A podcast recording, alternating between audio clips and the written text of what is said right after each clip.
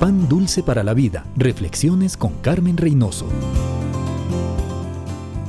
Muchos líderes políticos inician sus carreras con buenos deseos, conociendo la ley y lo que sus electores esperan de ellos. Elliot Lawrence Spicer es uno de ellos, abogado que hizo muy buen trabajo como Contralor General del Estado de Nueva York. Fue gobernador de Nueva York por 13 meses y tuvo que renunciar prematuramente cuando sus visitas a un prostíbulo muy lujoso se hicieron públicas. Se reflejaba dolor en los rostros del abogado y en la cara de la esposa ese día de la renuncia. La soberbia es el principio de la caída. Se sienten grandes. La gente que les rodea los aclama poderosos y pronto su voluntad va cediendo sus deseos y olvidando sus ideales. Dios nos ha dado su palabra, establecido sus normas.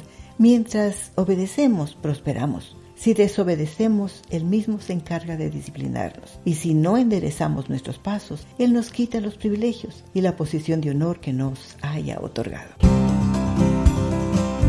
Pan dulce para la vida. Reflexiones con Carmen Reynoso.